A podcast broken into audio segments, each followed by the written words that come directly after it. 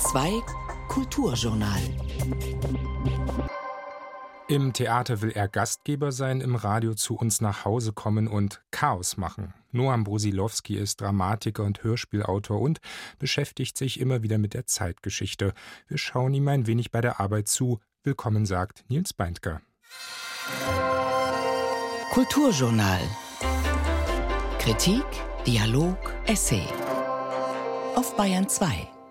Außerdem ein Notruf mit Blick auf die öffentliche Sprache von der Schriftstellerin Dagmar Leupold, ein Gespräch mit dem französischen Comicstar Riyad Satouf über eine Kindheit und Jugend im Nahen Osten und Musik von Laura Rears. Phone Orphans heißt das neue Album der US-amerikanischen Songschreiberin Schönste Elegien. Creatures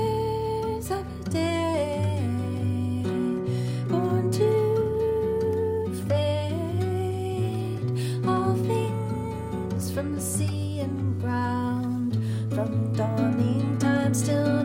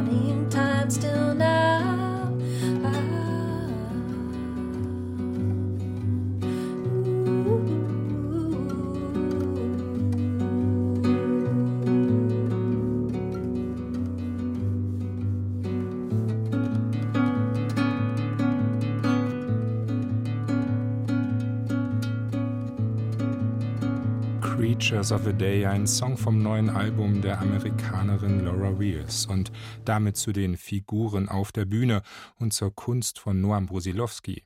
Der Theater- und Hörspielmacher liebt die experimentelle Arbeit, die Irritation und ebenso die intensive Auseinandersetzung mit der Zeitgeschichte. Am Münchner Residenztheater hatte gerade sein neues Stück Mitläufer Premiere. Es beschäftigt sich mit der Geschichte des Hauses in der NS-Zeit. Sven Riklevs verfolgt das besondere Werk von Noam Brusilowski seit langem. Ein Porträt. Ich bin ein Sieger. Ich habe den Krebs besiegt und nun ist mir alles scheißegal. Noam Brusilowski ist ein unglaublich offener Mensch, offener Künstler mit allen möglichen Sinnen, die man in die Kunst und ins Leben hinein haben kann. Und ich möchte mich mit Sperma, Urin und Pillen aller Farben vollstopfen, bis der Krebs weg ist und die Metastasen. Sie verwandeln sich alle in kleine, bunte Ecstasy-Pillen und ich bin so wach und lustig wie noch nie in meinem Leben. Ich glaube, es gibt Themen, die ihn immer wieder interessieren. Ich glaube, das ist das große, große Thema des Tabus, was bis zur auch Beschäftigung mit Geschlechtsidentitäten, mit Krankheiten, mit Sterben, mit Tod auseinandersetzt. Also gesellschaftliche Tabus. Ich möchte mich zur Hauptnote dieser Welt machen. Ich möchte nur noch Schwänze sehen. Bis zu meinem Tod. Schwänze im Arsch, Schwänze im Mund. Ich möchte mit Sperma fremder Männer mein Gesicht versauen. Ich bin ein Sieger. Norm ist wie ein Sinnesorgan. ein bis zum Ende aufgerissenes Auge, so ein, ein, ein hautloses Berührungsorgan, also fast bis zur Schmerzgrenze der die Welt wahrnimmt bis zur Schmerzgrenze, aber eben dann weiß, wie man diese Welt dann dramatisch kontextualisiert zugänglich macht. Mir ist alles erlaubt. Ich bin der stärkste Mann der Welt. Ich habe den Scheiß durchgemacht, den sich keine andere Drecks auf dieser Tanzfläche vorstellen kann. Oh, oh, oh, wessen Zunge ist gerade in meinem Mund? Es war schon verdammt radikal, wie da ein junger Autor, Regisseur und Performer nicht nur sich selbst und seine Krankheit herausforderte, sondern auch sein Publikum. Orchiektomie rechts hieß klinisch brutal die Solo-Performance von Noam Brusilowski, mit der er 2018 zum Festival Radikal Jung des Münchner Volkstheaters eingeladen wurde. Orchiektomie rechts ist der medizinische Fachbegriff für die chirurgische Entfernung des rechten Hodens bei bösartigem Hodenkrebs. In einer Mischung aus Live-Spiel, Lecture-Performance, Videomaterial und Tonspur beschäftigte sich da ein zarter junger Mann, der während der Proben zu dieser Produktion wenige Monate zuvor noch eine Chemotherapie bekommen hatte, nun auf der Bühne mit seiner eigenen Erkrankung und damit mit Krebs, der vor allem im Genitalbereich noch immer tabuisiert und auch dämonisiert wird. Dabei thematisierte Noam Brusilowski vor allem auch die oftmals aufkommende Frage nach Schuld und Verantwortung. In seinem Fall den vermeintlichen Zusammenhang von Homosexualität und Hodenkrebs. Dieser Frage setzte der Theatermacher eine Art virtuelles Alter Ego im schwul halbnackten Hardcore-Leder-Outfit mit dem sprechenden Namen One Ball entgegen, der nicht nur den Krebs besiegt hatte, sondern sich auch in einer Art schwul-orgiastischem Traum von der Gesellschaft und ihren moralischen Kategorien emanzipierte. Ich glaube, dadurch, dass wir schwule Männer meiner Generation und Ältere in einer extrem homophoben Gesellschaft aufgewachsen sind, dass wir viel von dieser Homophobie auch internalisiert haben und uns selbst als Subjekte gar nicht denken können, ohne den Blick der Mehrheitsgesellschaft zu verwenden. Es heißt, alles, was wir machen, die ganze Form solidarisch miteinander zu sein, Sex zu haben, Communities zu bilden, hat mit diesem Blick der Mehrheitsgesellschaft zu tun, die uns vor einer sehr langen Zeit ausgeschlossen hat. Ein Blick, der uns als minderwertig markiert hat. Und unsere ganze Art, schwul zu sein auf der Welt, ist eine Auseinandersetzung mit diesem Blick, meiner Meinung nach. Mit der autobiografischen Solo-Performance Orchiektomie rechts schloss Noam Brusilowski, der 1989 in Israel geboren wurde, sein Studium der Regie an der Hochschule für Schauspielkunst Ernst Busch in Berlin ab. 2012 zog er dorthin, um Theater zu studieren. Während seines Studiums begann Brusilowski allerdings auch, Hörspiele zu schreiben und zu inszenieren. Inzwischen ist das Radio für ihn das zweite Medium. In Hörspielen mit Titeln wie Broken German, We Love Israel, Eichmann ein Hörprozess oder woran man einen Juden erkennen kann, setzt er sich immer wieder mit seinen jüdischen Wurzeln auseinander, die er etwa auch erkenntniserhellend durch den Fleischwolf von verachtenden Klischees und Antisemitismen dreht. Woran erkennt man einen Juden? Erstens erkennt man einen Juden an seiner Nase. Die jüdische Nase ist hakenförmig. Sie sieht aus wie die Form 6. Daher nennt man sie Judensechser. Dabei hat Noam Brusilowski für seine Hörspiele eine ebenso spielerische wie überaus eigenwillige und durchaus provokante Arbeitsweise und Ästhetik entwickelt, sagt die Dramaturgin und Rundfunkredakteurin Sabine Küchler für Noam Brusilowskis Inszenierung auf der Bühne, aber eben auch im Hörspiel gilt ja, dass er nicht nur mit vorgefundenem Material, also O-Tönen, Dokumenten arbeitet, mit vorliegenden Texten, sondern auch Improvisation spielt bei ihm eine große Rolle. Das Spiel zwischen echtem und Fake Ding zwischen Fiktion, Autofiktion, ausgedachten Stoffen. Also er spielt da immer mit vielen, vielen Bällen, die er gleichzeitig in der Luft hat.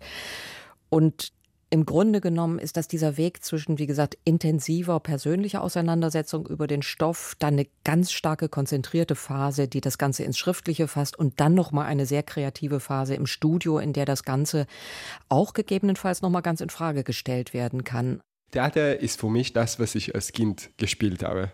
Theater ist für mich der Moment, wo ein Kind sagt seinen Eltern, bitte seid still, ich möchte euch was vorspielen der Moment, wo jemand den Raum für sich nimmt und etwas verkörpern möchte für andere Menschen. Ich würde sagen, im Theater bin ich ein Gastgeber. Ich lade Leute ein zu mir in einen Raum und kümmere mich um eine Erfahrung, die man in diesem Raum zusammen macht. Im Radio bin ich genau das Gegenteil. Ich komme zu den Leuten nach Hause und mache dort bei ihnen Chaos. Ich bin derjenige, der in diesem Medium die Gelegenheit bekommt, für eine Stunde Chaos zu machen. Chaos zu machen, keine Verantwortung davor zu übernehmen und dann wegzugehen. Und so macht die Sendung weiter, nach mir, als wäre nichts passiert. We love Israel, ja, wir lieben Israel. Warum nicht? Die haben ja nichts getan. We Love Israel war der Versuch von zwei jüdisch-israelischen Autoren, die zu dem Zeitpunkt damals beide in Deutschland gelebt haben, den Wahn der deutschen Perspektive auf Israel aufzugreifen, zu beschreiben durch O-Töne, also fast featuremäßig. Sagt der Publizist und Musiker Ofer Waldmann, der zusammen mit Noam Brusilowski die doku-fiktionale Hörspielserie We Love Israel geschrieben hat. Aber dann auf diese Ebene eine verspielte, gespielte, groteske zum Beispiel, vergrößerte, argumentierte, hinzugedichtete Realität zu packen, um quasi diese Realität, diesen Wahn als Hörspiel zu kommentieren. Juden. Naja gut, die haben ja genug hinter sich, aber jetzt machen sie schon ganz schön breit hier, muss ich sagen. Jetzt ist schon manchmal nicht mehr so schön. Für seinen ebenso spielerischen wie provokanten Zugriff auf ein geschichtsschweres Thema wurde We Love Israel 2018 von der Deutschen Akademie der Darstellenden Künste mit dem Emblem Hörspiel des Monats ausgezeichnet. Dass vor allem seine Arbeiten mit dem Fokus auf jüdische Themen der deutschen Öffentlichkeit als preiswürdig erscheinen, irritiert Noam Brusilowski dabei durchaus. Es ist für mich eine ständige Frage, weil ich immer auch gefeatured werde, egal wo ich bin, als jüdischer, israelischer Autor, Regisseur. Es klingt immer wie, ja, wir haben was ganz Besonderes jetzt gewonnen. Wir sind so tolerant, dass bei uns auch Juden und Israelis arbeiten dürfen. Und das ist auch für mich ein bisschen schade, dass Identität oft im Vordergrund steht, auch wenn es nicht so sein sollte. Derweil mischt Noam Brusilowski nicht nur die deutschsprachige Hörspielszene, mit seinen inhaltlich provokanten und ästhetisch herausfordernden Hörspielen auf, auch im Theater verwirklicht er immer wieder Projekte, die ihre gesellschaftliche Schlagkraft thematisch und ästhetisch auf ungewöhnliche Weise entwickeln. So brachte er im letzten Jahr am Theater Klagenfurt den multiplen Missbrauchsfall um den Kinderarzt und Heilpädagogen Franz Wurst auf die Bühne. Der verging sich als Leiter einer Anstalt ab 1968 nicht nur selbst an Kindern, sondern vermittelte zudem Heimkinder zu Missbrauchszwecken an eine wohlhabende Klientel. Unter der Mitwirkung von Jugendlichen, Einwohnerinnen von Klagenfurt und Schauspielerinnen entstand unter dem Titel Nicht sehen ein dokumentarischer Theaterabend, der heilpädagogische Forschungsliteratur, Berichte der Opfer und Stimmen aus der Stadt auf eindrückliche Weise verarbeitete.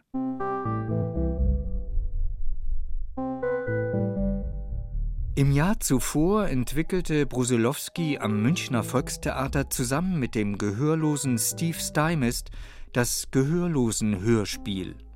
Das Stück vermittelte zum einen eine Ahnung davon, wie es ist, gehörlos zu sein und damit auch der Taube unter den Hörenden.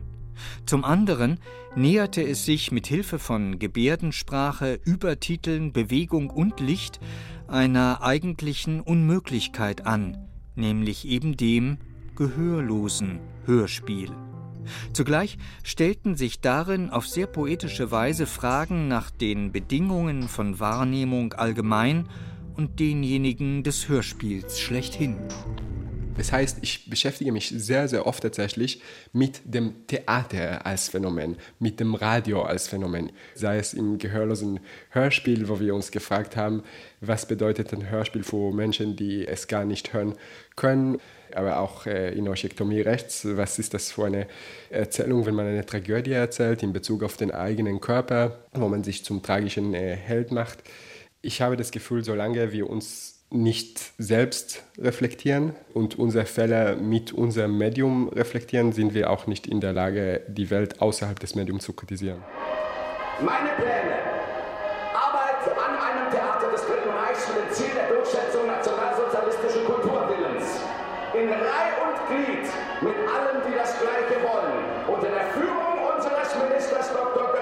Jetzt beschäftigen wir uns wieder mit einer Theatergeschichte, mit der Rolle von Intendanten. Und ich frage mich, was ist das für eine Machtstruktur, die wir in diesen Institutionen haben? Wie ist diese Figur des modernen Intendanten entstanden und was hat sie auch mit dieser Zeit zu tun? Mitläufer heißt das Projekt, das sich mit der Geschichte des bayerischen Staatsschauspiels in der Zeit des Nationalsozialismus beschäftigt und dabei neben einem Dramaturgen vor allem die beiden maßgeblichen Intendanten Oskar Walleck und Alexander Golling in den Fokus nimmt. Zusammen mit seiner Mitarbeiterin Lotta Beckers hat Noam Brusilowski dafür in vielen Archiven recherchiert und Material aus Personalakten, Behördenkommunikation, Programmheften und vor allem Spruchkammerakten zusammengetragen. Auf dieser Grundlage entwickelte der Regisseur zusammen mit drei Schauspielern Figuren, die sich nun im Rahmen des Stücks in einer Art erneuten Gerichtsverhandlung dem Publikum stellen. Doch obwohl sowohl Oskar Walleck als auch Alexander Golling seit 1933 NSDAP-Mitglieder waren, Oskar Walleck trat sogar schon 1932 in die SS ein, obwohl sie im Nazi-Deutschland rasante Karrieren machten, obwohl es unter ihrer Verantwortung zu Entlassungen jüdischer Mitarbeiter kam und obwohl auch ihre Spielpläne nachweislich Propagandatheater aufwiesen, sind ihre Aussagen nicht nur geprägt von erheblichen Erinnerungslücken, sondern sogar von der Verklärung ihrer selbst zu heldenhaften Widerständlern. Ich lehne es ab, dass ich mich zur Erreichung persönlicher Ziele mit dem Nationalsozialismus verbunden haben soll. Im Gegenteil, ich befand mich eigentlich ständig im Kampf gegen die Weisungen des Propagandaministeriums, die mir gegen die Menschlichkeit und gegen das künstlerisch-kosmopolitische zu verstoßen schienen. Und wenn ich ehrlich bin, habe ich erst nach 45 von den Gewaltmaßnahmen gehört.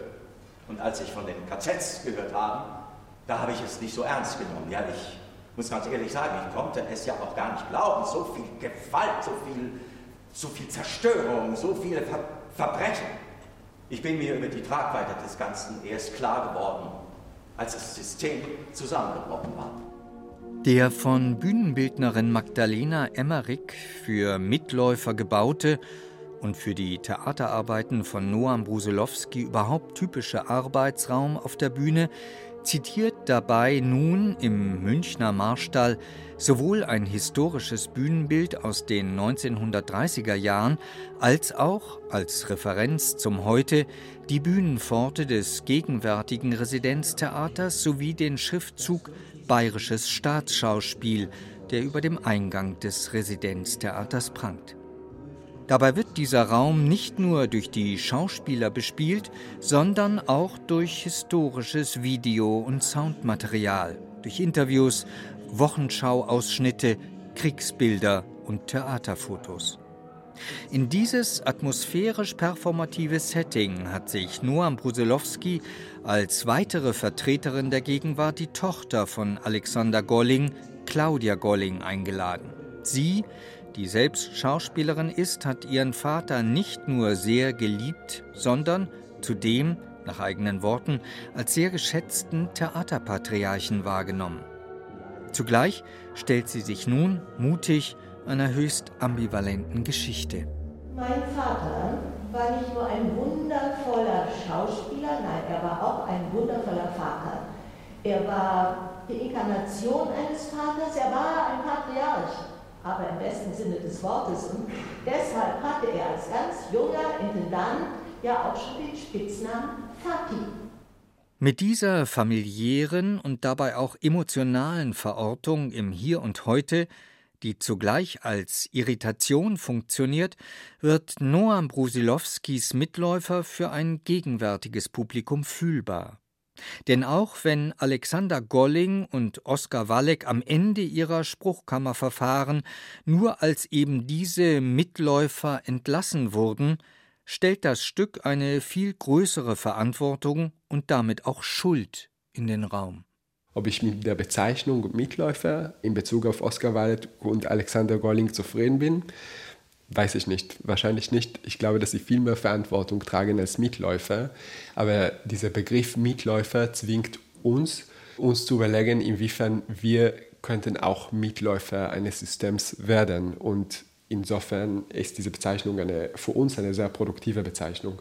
Es sind diese Wahrhaftigkeit und diese Schonungslosigkeit auch sich selbst gegenüber, die die Arbeiten von Noam Brusilowski auszeichnen. Im Tabu, im Schmerz, in der Verdrängung findet er immer wieder Spielplätze, um sich gesellschaftspolitisch zu positionieren und um Verantwortung zu übernehmen, diese Verantwortung aber zugleich auch einzufordern. Was ich mir erhoffe in Bezug auf diese Geschichte, ist, dass man das nicht jetzt abschließt und dass kein Mensch sich auf die Schulter klopft und sagt, wir haben die Geschichte aufgearbeitet und wir sind stolz darauf. Das ist nicht das Ziel der Arbeit. Wir stoßen hier etwas an. Wir sagen erstmal, das ist nur der Beginn einer Auseinandersetzung. Was mich gerade sehr beschäftigt, ist die Tatsache, dass Oskar Walek 52 Intendant in Linz geworden ist, nachdem er keine Intendanz mehr in Deutschland übernehmen durfte. Und ich würde mir sehr, sehr wünschen, dass das Theater in Linz sich auch mit der Frage beschäftigt, wieso ein SS-Offizier dort Intendant werden konnte und wie diese Geschichte aufgearbeitet werden soll. Möglichst wenig Worte. Nicht auf der Stelle treten, sondern vorwärts mit freudigem Glauben an unseren Führer Adolf Hitler und an unsere nationalsozialistische Revolution. Gastgeber auf der Bühne, im Radiogast zu Hause, der Theater- und Hörspielautor Noam Brosilowski, vorgestellt von Sven Riklefs. Die nächsten Aufführungen von Mitläufer am 16., 24. und 30. November im Marstall des Münchner Residenztheaters. Phone Orphans, das neue Album von Laura Rears, ist sparsamst instrumentiert. Hier ihr Smoke Song. Ancient sky rider, I watch you now, curling from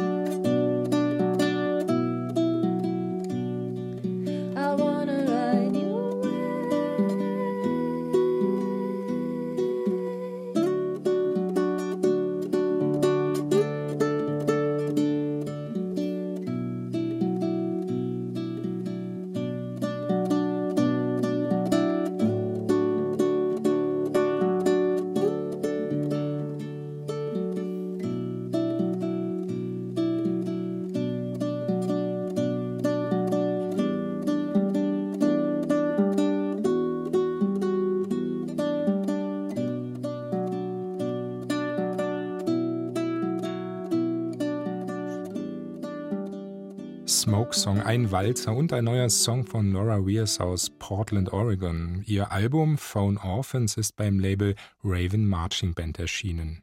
Jetzt zücken wir Stift und Papier und begegnen im Kulturjournal einem der großen Comic-Künstler unserer Zeit. In Der Araber von morgen in insgesamt sechs Bänden erzählt Riyad Satouf aus Paris seine eigene Biografie. Eine Geschichte, die sich zwischen Syrien und Frankreich bewegt, von einem sehr speziellen Vater, eben dem Araber von morgen und vom Zerfall einer Familie handelt. Das riesige Erzählprojekt, übersetzt in über 20 Sprachen, ist jetzt abgeschlossen. Anlass für ein Gespräch mit dem Comicautor, beginnend mit einer Frage, zu der seine Bilder zwangsläufig führen. Inwiefern ist Zeichnen ein magischer Prozess? Bah, de toute façon, euh, c'est vrai que tous les enfants euh, dessinent. La plupart des enfants euh, sont Alle Kinder le, zeichnen. Sie fasziniert, dass man mit ein paar Strichen wiedererkennbare Formen erschaffen, eine Welt erfinden kann. euh, Viele Erwachsene haben diese Faszination vergessen, aufgegeben. Manche aber auch nicht. Ich bin einer von ihnen. Mit dem Zeichnen kann ich von der Welt erzählen. Gleichzeitig kann ich mich damit aber auch aus ihr herausnehmen. Le dessin est aussi une manière euh, de décrire le monde et aussi de s'extraire euh, du monde. Es ist schön, Riyad Satouf, dass Sie sich diese Faszination bewahrt haben und uns erzählen. Der abschließende Band Ihrer großen Comicgeschichte erzählt unter anderem von Abschied und Tod, von den letzten Lebensjahren der Großeltern. Ebenso geht es um Ihren eigenen Weg als Zeichner und Künstler. Es geht um das Studium, es geht um die ersten Bücher, es geht um Begegnungen mit Comic-Künstlern wie Emile Bravo und Johann Swar. Ihr Großvater, der Vater Ihrer Mutter, sagt einmal so schön, er verstehe nichts von Comics, er lese keine, aber er denke, sie sollen lustig sein, weil das Leben traurig ist und er sagt ihnen, zeichne komische Sachen. Inwiefern ist die Komik wichtig für Sie geworden? Euh. Euh, Es stimmt, dass ich das Komische und Humoristische sehr schätze. euh. Was ich als Zuschauer, Leser oder auch als Zuhörer mag, ist, wenn ich sehe, dass es den Willen gibt, lustig zu sein. Denn oft ist das ziemlich schwierig. An Dramen dagegen glaube ich oft nicht. Wenn ich einen dramatischen Film sehe, fällt es mir schwer, mich in ihn hineinzuversetzen. Es ist für mich viel interessanter, traurige Dinge auf eine lustige Weise zu erzählen. Ich glaube, dass das die emotionale Tragweite des Erzählten noch verstärkt. Es stimmt, dass ich immer versucht habe, Comics mit einer humorvollen Note zu machen. So auch in der Araber von morgen. Das ist einerseits die Geschichte einer Familie zwischen zwei verschiedenen Kulturen, der syrischen und der französischen. Es erzählt aber auch, wie man sich eine ganz andere Identität und Familie suchen kann. Ich wurde immer gefragt, fühlen Sie sich eher als Araber oder als Franzose? Schon früh wusste ich, ich will zum Volk der Comicautoren gehören, zu den Leuten, die zeichnen, die die ganze Nacht arbeiten. Das ist meine Identität. Es stimmt, dass Humor hilft, die Dinge zu entdramatisieren. Selbst in den schlimmsten Momenten kann man trotzdem lachen. Und das hilft, um durchzuhalten. Euh, les choses, même dans les pires moments, euh, on peut rire euh, quand même et ça permet de tenir le coup. Es ist ja auch eine traurige Geschichte, die Sie uns, Riyad Satouf, in allen sechs Büchern der Reihe erzählen. Sie handelt vom Zerfall einer französisch-syrischen Familie. Ihre Mutter stammt aus Frankreich, ihr Vater aus Syrien. Sie haben zeitweise zusammen in Syrien gelebt. Ihre Mutter ist dann nach Frankreich zurückgegangen mit ihnen und ihren Brüdern und ihr Vater wiederum ist nach Syrien gegangen und hat dann ihren jüngsten Bruder Fadi entführt. Der abschließende Band von Der Araber von morgen thematisiert die Versuche, einander wiederzufinden und wiederzusehen. Ein sehr schwieriger Weg. Das Ende wollen wir hier nicht verraten, aber vielleicht darf ich doch fragen, inwiefern ist dieser große und so intensive Erzählkosmos auch eine Vatersuche geworden? Ah, c'est une question très compliquée.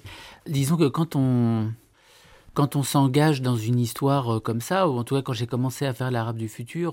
Das ist eine schwierige Frage. Es hat damit begonnen, dass ich etwas aus der Geschichte meiner Familie machen wollte, die bis dahin keinen interessiert hatte. de ce père. euh, Mein Vater kam aus sehr einfachen Verhältnissen in Syrien.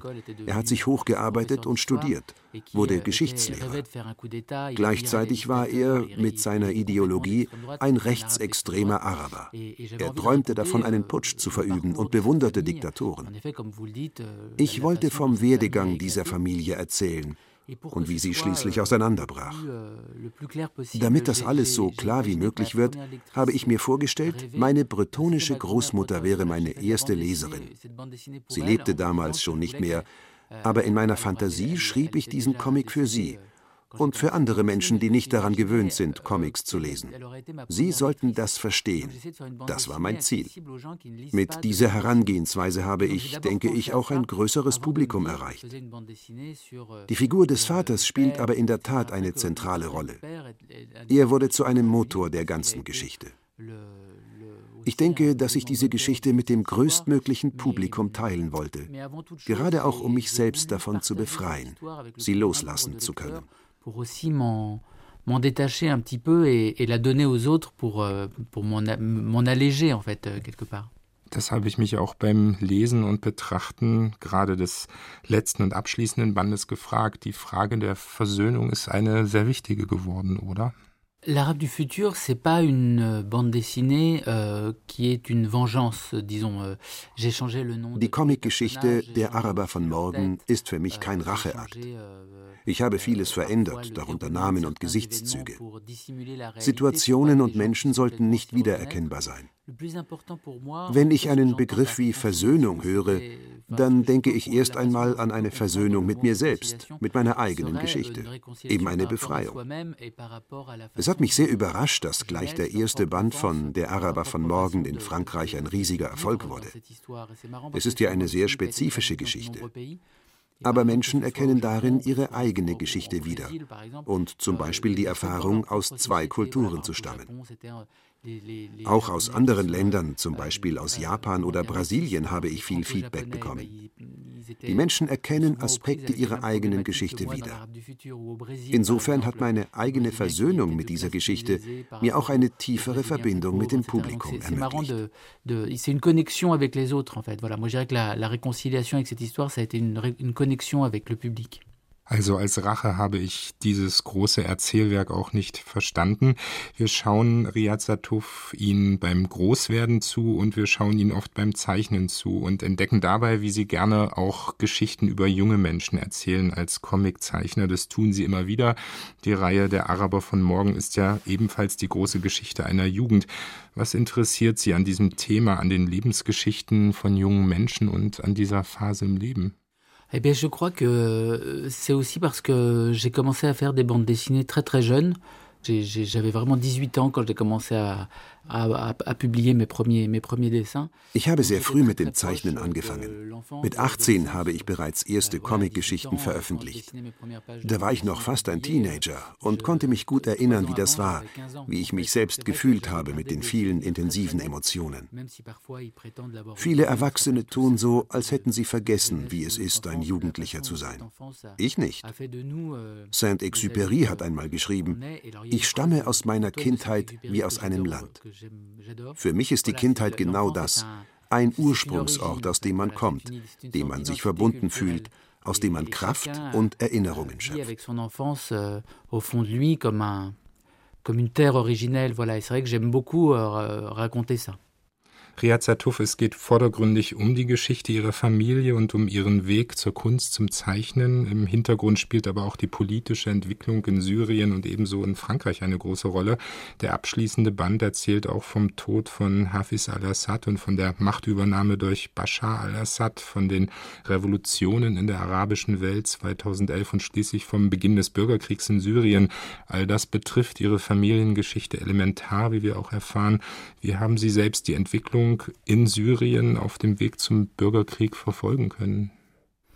Euh, bah, moi, c'est vrai que j'ai vécu ces événements comme euh, tout le monde, dans le sens où j'habitais en France, j'étais très éloigné en fait de, cette, de ces événements, tout en ayant quand même de la famille. Euh, ich lebe seit langem in Frankreich.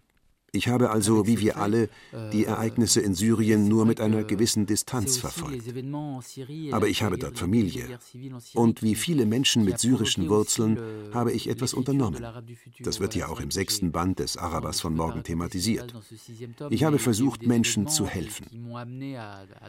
Der Beginn des Bürgerkrieges in Syrien war in jedem Fall auch ein Auslöser für das Schreiben und Zeichnen der Bücher. Ich wurde auch dadurch motiviert, mich mit der Geschichte meiner Familie auseinanderzusetzen. C'est vrai que la guerre civile en Syrie a quelque part a provoqué l'écriture de l'Arabe du futur. Und überhaupt hat Kunst, das können wir sehen, hier eine wichtige Aufgabe. Sie kann uns auch davon erzählen.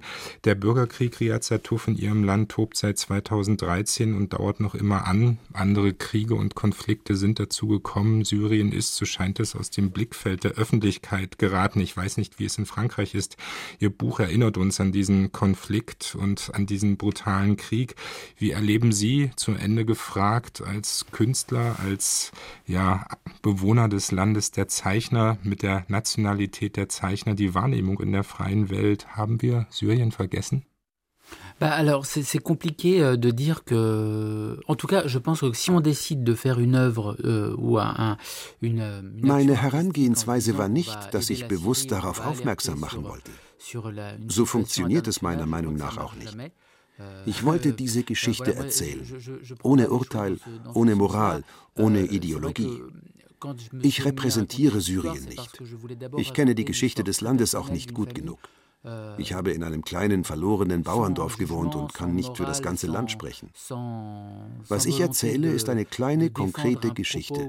Die Geschichte einer Kindheit an einem konkreten Ort, der von den Turbulenzen der Geschichte ergriffen wurde. Durch diesen Blickwinkel kann der Leser dazu einen eigenen Zugang finden. Wir erleben alle, dass der Nahe Osten von Katastrophe zu Katastrophe, von Krieg zu Krieg schlittert. Das aber ist für mich nicht mit dem künstlerischen Schaffen verbunden. À, l'art d'une manière ou d'une autre. Riyad Satuf im Gespräch über seine große Comicreihe Der Araber von morgen. Die sechs Bände, übersetzt von Andreas Platthaus, sind bei Penguin erschienen. Mit Band 6 ist sie jetzt komplett. Riyad Satuf, vielen Dank für den Besuch im Studio und das Gespräch. Merci beaucoup. Merci à vous, merci beaucoup. Magnolia Sphere, ein Song von Laura Weirs im Kulturjournal auf Bayern 2. Lieder ohne Worte wie dieses durchziehen das neue Album Phone Orphans.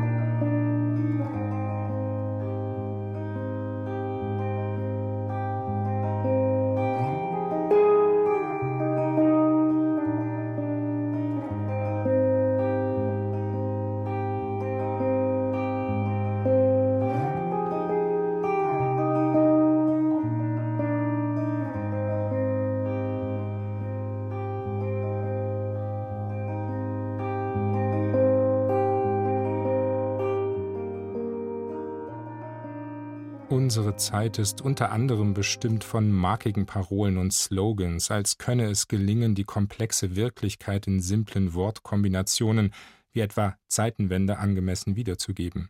Die Begriffe sind das eine, das andere ist die Frage, was ihr inflationärer Gebrauch verrät über die Verfasstheit einer offenen demokratischen Gesellschaft. Nichts Gutes meint die Schriftstellerin Dagmar Leupold. Sie attestiert in Anlehnung an eine große Kollegin eine schlechte Sprache ein Nachruf und ein Notruf. Vor wenigen Wochen jährte sich der Todestag von Ingeborg Bachmann zum 50. Mal. Ein willkommener Anlass, dafür sind Jahrestage gut, frühere wichtige Lektüren wieder aufzunehmen und gleichzeitig die Texte nach ihrer Brisanz und Aktualität für unsere Gegenwart zu befragen.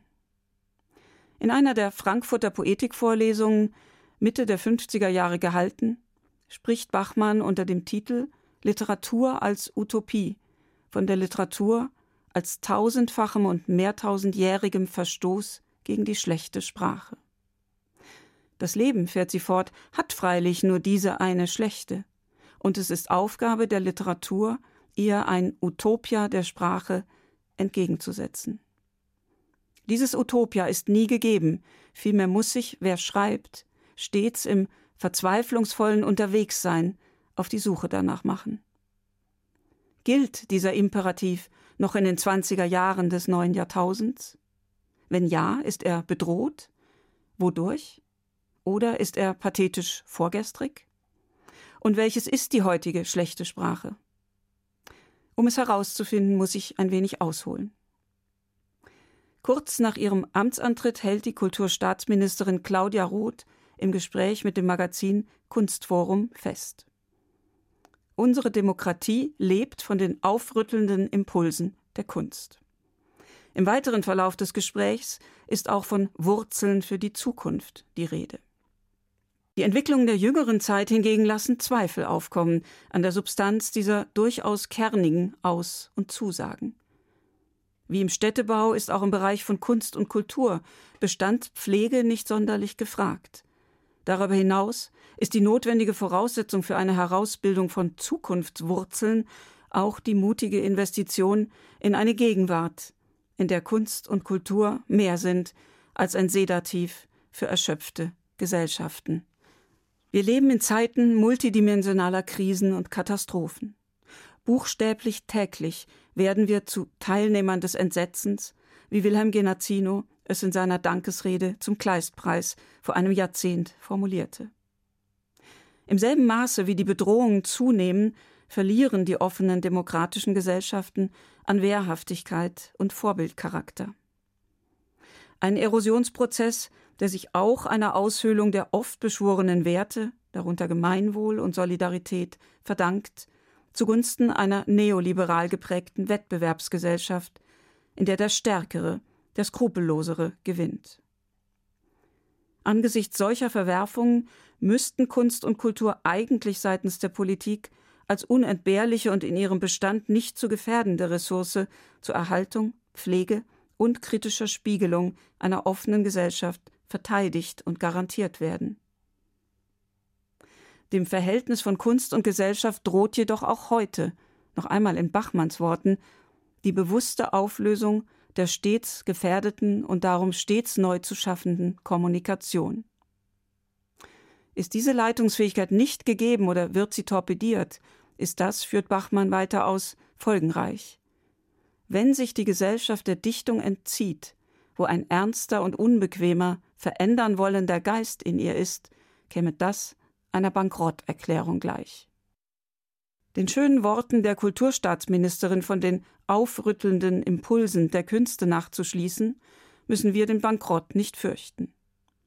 Aber wie so häufig bei rhetorischer Aufrüstung sprechen die Taten eine andere Sprache. Als ein Beispiel seien hier die massiven Kürzungen im Etat des Goethe-Instituts genannt, das mehrere seiner Standorte in Frankreich und in Italien schließt. Aufrüttelnde Impulse sind nicht als Beifang zu haben. Sie brauchen einen Resonanzraum statt stillgelegter Frequenzen und sie brauchen eine Wertschätzung, die die zentrale Bedeutung der Kultur für die Selbstvergewisserung einer Gesellschaft anerkennt. Doch nicht allein Beschönigungen und hohle Metaphern sind besorgniserregend, auch die Willkür im Umgang mit Fakten ist es. Dreiste Lügen dienen dem Machterhalt, egoistische Vorteilssicherung, der persönlichen Bereicherung. Diese Entwicklung löst bestürzenderweise bei großen Teilen der Bürgerinnen und Bürger nicht Entsetzen aus, sondern Bewunderung. Unverfrorenheit wird zur politischen Praxis und erteilt die Lizenz zum Nach- und Mitmachen. Spätestens seit der Wahl Donald Trumps zum Präsidenten der Vereinigten Staaten im Jahr 2016 leben wir in einem Zeitalter der Behauptungen. Fake News und alternative Fakten gehören als Coverversionen partikularer Interessen längst zur Tagesordnung. Im gesellschaftspolitischen Kontext sind Behauptungen, ähnlich wie eine Währung, auf Anerkennung ihrer Geltung angewiesen. Diese wird durch kraftvolles Wiederholen eingefordert und eingebläut und entfaltet durch Omnipräsenz eine sowohl sedierende und hypnotische als auch agitatorische Wirkung. Ähnlich dem Effektkanal des Dolby Surround Systems arbeitet die in Endlosschleife wiederholte Behauptung mit ästhetischer und emotionaler Überwältigung. Auch ein etwas anderer Typus von Behauptung, der sich in letzter Zeit durchsetzt, kalkuliert mit Überwältigung. Die Behauptung ist nicht falsch im Sinne von kontrafaktisch, aber sie ist leer, sie ist apodiktisch und sie ist schlechte Sprache. Fortschrittskoalition, Doppelwumms, Zeitenwende, Deutschlandpakt, Kulturoffensive, Brandmauer, Deutschlandtempo. Hammerschläge, nicht am Schlusspunkt von Überlegungen, Argumentationen oder Analysen, sondern ihr Ersatz, ihre Verhinderung. Im Grimmschen Wörterbuch der deutschen Sprache kann man nachlesen, dass Behaupten in ländlichen Regionen die Bedeutung hatte, ein mutiges Pferd zu zähmen, indem man ihm das Zaumzeug über das Haupt schlang und es so bezwang. Richtung und Verhalten waren nun vorgegeben. Eine weitere wortgeschichtliche Bedeutungsnuance ist militärisch. Ein Gelände behaupten. Im neudeutschen Claim, der den Herrschaftsanspruch als berechtigt ausweisen soll, hat sie einen würdigen Nachfahren. Auffällig ist, dass der Typus der apodiktischen Behauptung im grammatikalischen Modus des Kompositums daherkommt, Fortschrittskoalition etc. Das Kompositum, also ein aus zwei Substantiven zusammengesetztes Wort, bevorzugt das superlativische Register. Wucht anstelle von Überzeugung, Schlagkraft anstelle von Argumentation, Suggestion anstelle von Analyse. Mark Twains Klage, es sei angenehmer und bekömmlicher, sie, die Wahrheit, mit dem Löffel statt mit der Schaufel zu sich zu nehmen, ist mehr als nur eine Pointe. Es geht weniger um präzise als um griffige Begrifflichkeit. Die einmal in Umlauf gebrachte Behauptung, Anbruch der Zeitenwende, Errichten der Brandmauer, wird in der Folge inflationär wiederholt. Schließlich ersetzt das Zitat die Tat, blockiert die eigentlich in einer Demokratie notwendigen Aushandlungsprozesse. Die apodiktische Behauptung tritt in den politischen Warenhandel ein und zirkuliert als Produkt.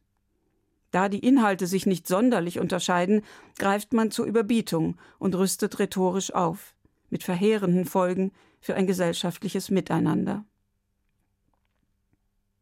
Eine weitere schlechte Sprache ist die Folge, und zwar die einer gewaltbejahenden, extrem ideologisierten und verheerenden Enthemmung. Diese schlechte Sprache lebt von Menschenverachtung und Größenwahn. Diese schlechte Sprache ist von der Fäulnis befallen, die Ingeborg Bachmann kannte. Mit Verboten und Ruckreden wird versucht, ihr Einhalt zu gebieten. Der Vollmundigkeit an Rednerpulten entspricht ein Kleinmut, ein Kleinbeigeben im Handeln. Eine Politik der restriktiven Maßnahmen und der großen Worte verschleiert die Kapitulation vor den Demagogen. Und Worte und Maßnahmen ersetzen keine Vision. Zu kurz kommen ideelle Konzepte, gesellschaftspolitische Entwürfe des Möglichen und für eine starke Demokratie erstrebenswertem, vom Staccato einer Legislaturperiode befreit. An einem solchen Prozess können Bürgerinnen und Bürger partizipieren, auch durch Widerspruch. Wird Politik dagegen zum Produkt, verkommen die Wähler und Wählerinnen zu bloßen Konsumenten. Beim Missfallen droht Produkten der Konsumverzicht oder der Umstieg auf ein anderes Produkt, um dem vorzubeugen, greift die Politik zu Mogelpackungen und Etikettenschwindel. In demselben Klima, in dem die Vision einer solidarischen Gesellschaft zugunsten einer Gesellschaft der Singularitäten, ein Begriff des Soziologen Andreas Reckwitz, preisgegeben wird, steht auch das Kerngeschäft der Kunst, die Imagination, zur Disposition. Dem Desinteresse an einer Vision im politisch-gesellschaftlichen Bereich entspricht die Verwerfung der Imagination, der Fiktion in der Kunst. Der derzeit herrschende Authentizitätsfuror entspringt derselben konsumorientierten Grundhaltung, die der Politik entgegengebracht wird. Drin soll sein, was draufsteht. Der Leser, die Leserin ist Kunde. Die Kunst, die Kunstwerke werden zur Dienstleistung und zum verfügbaren Produkt der verändern wollende Geist in der Kunst, von dem Bachmann spricht, wird zum Gespenst, zum Spuk. Affirmation ist das Gebot der Stunde, nicht Dissidenz. Die Ablehnung der Imagination ist gleichbedeutend mit der Verwerfung ihres Kerngeschäfts, nämlich mit Hilfe der Vorstellungskraft und der Fähigkeit zur Anverwandlung Möglichkeitsräume zu eröffnen und sichtbar zu machen. Zum Beispiel so. Böhmen liegt am Meer, lautet der Titel eines Gedichts von Ingeborg Bachmann, Mitte der 60er Jahre entstanden. Eine kühne Behauptung, ohne Zweifel. Hier wird geschwindelt. Böhmen liegt nicht am Meer. Und doch fliegt der Schwindel hier ganz anders auf als die Luftnummern der politischen Rhetorik. Er gewinnt Lufthoheit, schafft Aufklärung, lässt die Zweifel an der Wahrhaftigkeit stranden, bringt die Voreinstellungen zum Explodieren. Ja, Böhmen liegt am Meer, wenn man von der Kartierung der Welt einmal absieht und das Utopische zulässt. Die poetische Behauptung hat welterschließende Kraft. Sie überwältigt nicht, sondern eröffnet, öffnet ein Fenster dort, wo vorher nur Mauer war. Sie suggeriert nicht, sie lädt ein. Grenzt hier ein Wort an mich, so lass ich's grenzen. Liegt Böhmen noch am Meer, glaub ich den Meeren wieder. Und glaub ich noch ans Meer, so hoffe ich aufs Land. Einer solchen Einladung folgen alle Leserinnen und Leser, die Kindlichen wie die Erwachsenen, einfach nur indem sie lesen. Dabei geschieht die wunderbare Einübung in Toleranz, spielerisch und nebenbei. Wir, die Menschen, sind vorstellungsbegabte Wesen. Wir können im empirisch nicht Zutreffenden den Möglichkeitsraum erkennen, den Konjunktiv. Wir können symbolisch denken. Glaub ich noch ans Meer, dann glaube ich an das Offene, an das Verbindende, an das Unverfügbare, dann sehe ich Land, dann darf ich hoffen. Lassen wir unsere Fähigkeit zur schöpferischen Anverwandlung dagegen verkümmern, geben wir etwas sehr Wichtiges ohne Not preis. Die Korrektur unserer eingeübten Wahrnehmungskonventionen, unserer gehegten Vorurteile, unserer algorithmisch unterstützten Bequemlichkeit. Das poetisch Imaginierte, der Verstoß gegen die schlechte Sprache, sprengt das Faktische auf, aufrüttelnde Impulse, und erlöst uns aus dem Joch der Frames. Böhmen liegt am Meer, gewiss nicht am Mainstream und auch nicht an einem Gemeinplatz. Es ist vielmehr ein Ort für alle, die auf Verstößen bestehen. Als Denkanstoß. Schlechte Sprache, ein Nachruf und ein Notruf und ein Essay der Münchner Schriftstellerin Dagmar Leupold. Soweit das Kulturjournal heute. Nils Beindker verabschiedet sich im Namen des Teams und wünscht eine gute Zeit.